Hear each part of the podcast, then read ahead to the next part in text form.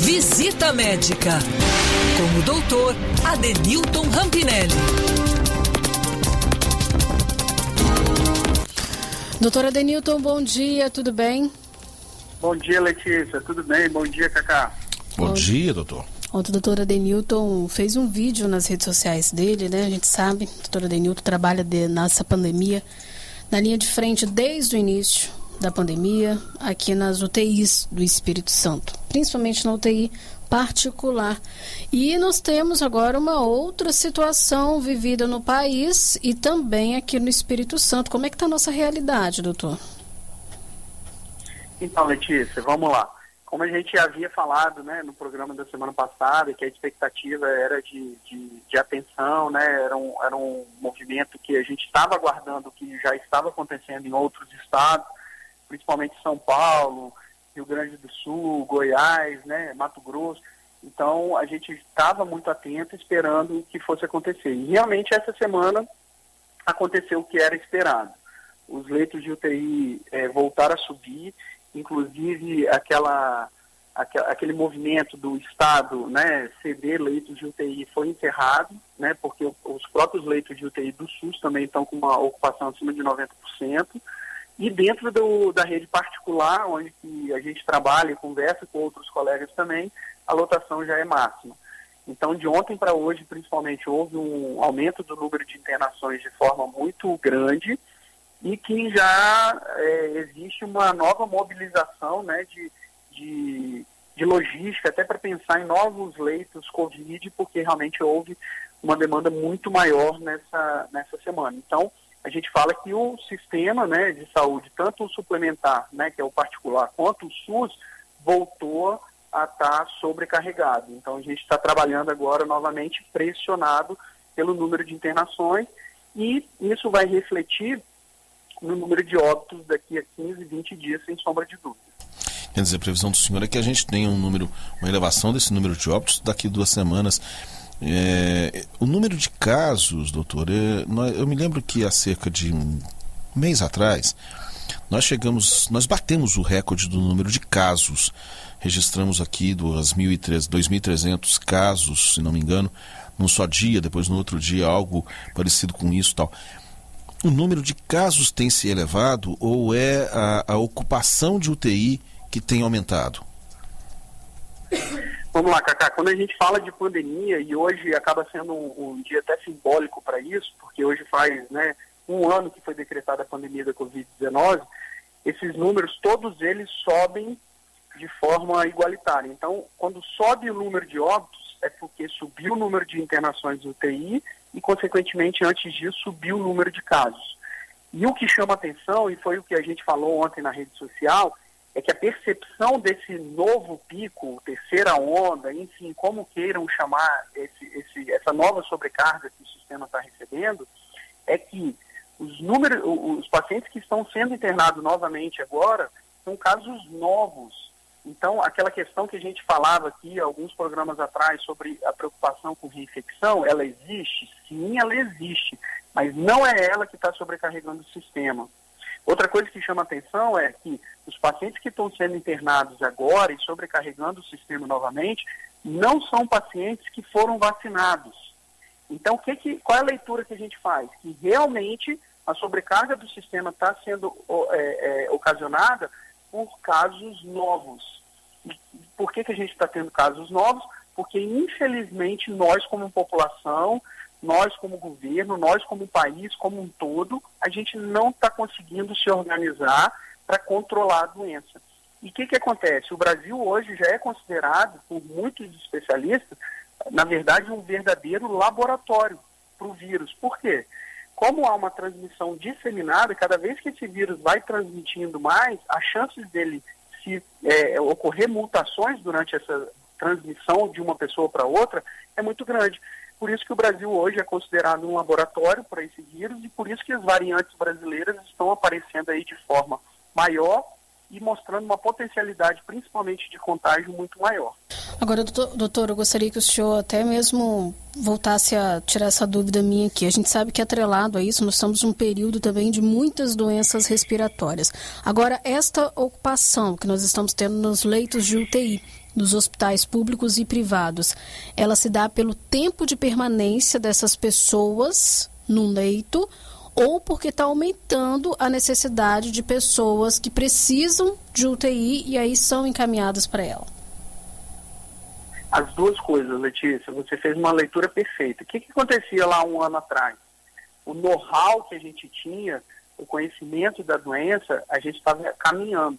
Então morria talvez mais pessoas por né, desconhecimento, por falta de uma terapêutica adequada e tudo. Hoje, a gente tem a possibilidade de tratar esse doente de forma muito mais adequada. Hoje, graças a Deus, apesar do sistema estar sendo sobrecarregado, a gente não tem falta de medicamentos, né? pelo menos aqui na nossa, na nossa realidade. É lógico que em outras partes do Brasil isso está acontecendo. Então, o paciente que interna hoje, a gente tem como tratar ele e ele vai demorar para sair da UTI. Então, o leito de UTI vai ficar agarrado. E, além disso, novos casos entrando. Então, a gente fica com pacientes que o leito não roda, porque, graças a Deus, a gente consegue tratar melhor esse doente, mas só que a gente gasta, custa muito tempo e, consequentemente, entrando mais pacientes. Então, o sistema está sob pressão, o sistema está sobrecarregado, o sistema está precisando de um controle. Qual é o controle? O único controle divulgado pela ciência e comprovado cientificamente para diminuir essa pressão sobre o sistema é o quê? Diminuir a circulação do vírus. E como é que faz isso? Diminuindo a circulação das pessoas. Doutor, tem uma pergunta aqui. Acho que essa pergunta vale para muita gente que, por algum motivo ou outro, precisa se deslocar para outros estados. É, um ouvinte nosso, Vinícius, ele é, precisa visitar o pai. O pai está com problemas de saúde e o pai está no interior de São Paulo. Ele desistiu de fazer a viagem por avião pelos riscos e está pensando no seguinte: olha, é, vou de carro porque daí eu diminuo uh, os contatos e daí eu posso ver meu pai. Porque se ele fosse de avião, muito possivelmente o mais seguro fosse se resguardar um pouco, ficar alguns dias ainda sem contato, para não eventualmente é, é, transmitir o vírus para o pai, que já está adoentado. É seguro, doutor, viajar, por exemplo, para esses estados que estão numa situação é, ainda mais grave do que a nossa, usando o carro, isso é, libera a pessoa de fazer um período ali de, de, é, de precaução, de ficar sem contato com outras pessoas? Vamos lá, Cacá. A primeira coisa que eu oriento nesse momento é o quê? Não fazer deslocamento nenhum, nem intermunicipal, nem interestadual. Falo pelo meu exemplo mesmo. Eu teria uma viagem marcada para São Paulo, a questão de estudo, questão do mestrado para amanhã, e tive que cancelar, porque não tem condição de eu sair do, da, do serviço onde que eu trabalho, que eu, que eu coordeno, e São Paulo estando do jeito que está, eu não vou expor a minha pessoa e muito menos me ausentar do momento que a gente precisa. Então, esse deslocamento tem que ser evitado. Em relação ao caso do ouvinte, é lógico que se a gente comparar um deslocamento de carro um deslocamento de avião, o de avião se torna mais perigoso por um risco de contágio, porque existe a presença física do aeroporto. Então, quando você entra no aeroporto, quer queira ou quer não, você vai entrar em contato com muito mais pessoas do que você dirigindo seu carro particular e junto com seu pai levando ele para outro local. Mas só que isso não isenta ele do risco. Porque quando ele chegar lá, ele vai ter que. Ele está levando ele para uma consulta, né, para um cuidado de saúde. Quando ele entrar no hospital, hoje o lugar mais inseguro para você, né, onde você corre mais risco de pegar, é dentro do hospital todos os hospitais do Brasil estão lotados, estão com casos de Covid. Então, qualquer, aquela história que a gente falava um ano atrás, ó, se for algo eletivo, postergue, não vá ao hospital, né? Só se for alguma coisa mais séria, realmente, tente buscar outras alternativas, uma clínica, tenta buscar um atendimento por telemedicina, tenta outras formas, porque realmente o hospital hoje é um ambiente muito inseguro e corre um risco muito grande de contágio. É, hoje, da UTI onde o senhor trabalha, qual a ocupação atual do UTI particular, né? Vale a pena a gente destacar. 100%. Não tem vaga hoje, uma pessoa que precisaria de uma UTI para Covid hoje teria que esperar. Tem que esperar. Então, eu, eu, eu vou dar uma alta e já tem um doente para subir. Então, essa está sendo a logística.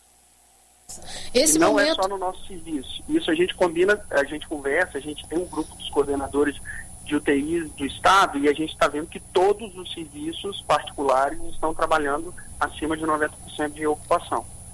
É, esse, esse, essa realidade o senhor viu em qual mês do ano passado?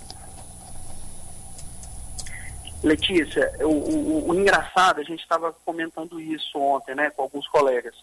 A primeira, aquela primeira fase, foi muito louco porque a gente não, não sabia como ia ser a dinâmica da, da doença, então a gente foi abrindo o leito conforme a necessidade e foi se organizando.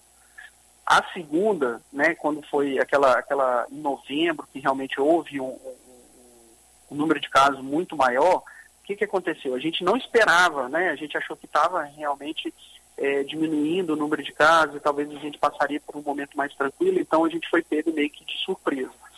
Essa terceira agora, esse terceiro pico, né, que, aqui para gente, eu acho que não houve tanto esse, esse, esse impacto, porque mesmo a gente falava isso, né, aqui no próprio programa, 15 dias atrás, vocês perguntavam, doutor, e aí como é que estava? Eu falava, não, tá, tá mais tranquilo, tá, né, a equipe tá, tá, não está trabalhando sob pressão, mas a gente espera que daqui uns 15 dias ou um mês realmente volte. Então, não foi desmobilizado nenhuma estrutura. Então, a gente não fechou leito, a gente não dispensou é, é, é, pessoal humano, né, funcionário. Então, toda aquela estrutura que estava montada desde novembro se permaneceu. Então, por isso que talvez a, a sensação de, né, para quem olha de fora, é que o sistema não está sobrecarregado, mas ele está. Ele só não está tão sobrecarregado porque toda aquela estrutura que foi montada em novembro, agora em fevereiro, mesmo diminuindo, ficando mais tranquilo, a gente não desmobilizou nada, pelo contrário, a gente ficou preparado em alerta porque sabia que ia voltar e acabou voltando. Doutor, a gente conversou há pouco com o subsecretário Luiz Carlos Reblin e perguntamos a ele sobre a variante, a P1. Para vocês, médicos, vocês que estão aí atuando diretamente com a doença, essa variante, embora cientificamente ainda não tenha sido comprovada a presença dela e a transmissão comunitária, mas ela já está chegando por aqui. Qual é a perspectiva que vocês têm em relação a isso? Então, Cacá, é algo que, assim, sistematicamente, a gente não tem como fazer essa análise de, de variante de todos os pacientes que entram. Não tem como a gente. Isso daí é mais uma investigação epidemiológica e cabe mais sempre aos serviços estaduais e da União para entender essa parte epidemiológica. A sensação, e aí é uma sensação, não tem como eu te dizer cientificamente isso, é que os doentes chegam, chegam doentes mais jovens, né? Então chega uma faixa etária mais jovem e mais grave. Aquela, aquela orientação há um ano atrás, né, que, falava assim, ó, a grande maioria dos, dos pacientes jovens realmente passam por um quadro gripal mais leve, mas que era muito importante a gente focar e entender que esses pacientes precisavam ficar isolados, porque eles acabavam transmitindo para os pacientes idosos, que era o grande risco, que era o, o grande número de, de óbitos, era da faixa etária mais, mais velha. E agora a gente está percebendo o contrário, que realmente pacientes mais jovens estão chegando de forma mais grave. E uma coisa que chama muita atenção é que parece que o poder de transição dessa variante ela é muito maior do que a, as outras cepas que a gente estava lidando no início da pandemia. Então, são duas sensações que a gente percebe. É que ela parece ser mais transmissível e ela comete de forma mais grave os pacientes jovens.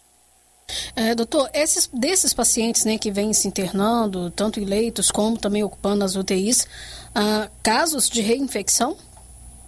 Não. São novos casos? Não peguei nenhum caso de reinfecção e não peguei nenhum caso de pós-vacinação sendo acometido.